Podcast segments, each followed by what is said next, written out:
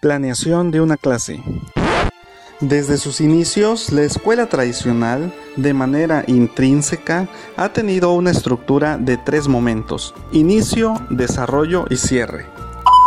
Sin embargo, la didáctica, el ludismo y el contenido juegan un papel importante para tener impacto en los resultados esperados y que sean significativos.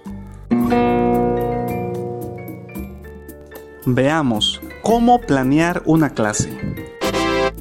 La introducción. Es importante hacer referencia de qué vamos a hablar, hacia dónde va a conducir la clase, inyectando por supuesto una dosis de motivación.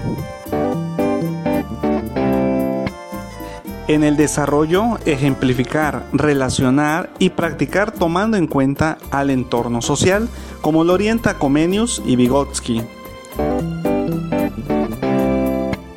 En el cierre de la clase, concentrar las ideas emergidas en la clase, participación de alumnos de forma de conclusión e instruir los repasos.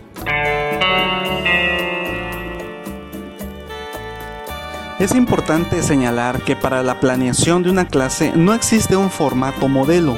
Lo que sí existe es la libertad de cátedra e incluso la planificación puede ser mental hay que considerar que la clase tiene la flexibilidad de adaptación, pero debe tener presente que existe una estructura base. Otra forma de planeación es a través del uso de guiones. Es válido, pero también debe ser flexible a diversos cambios.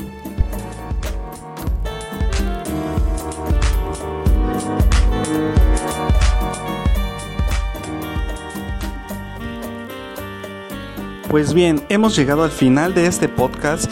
Que tengan excelente día y recordamos nuestra página de internet www.gibranhernandez.wordpress.com.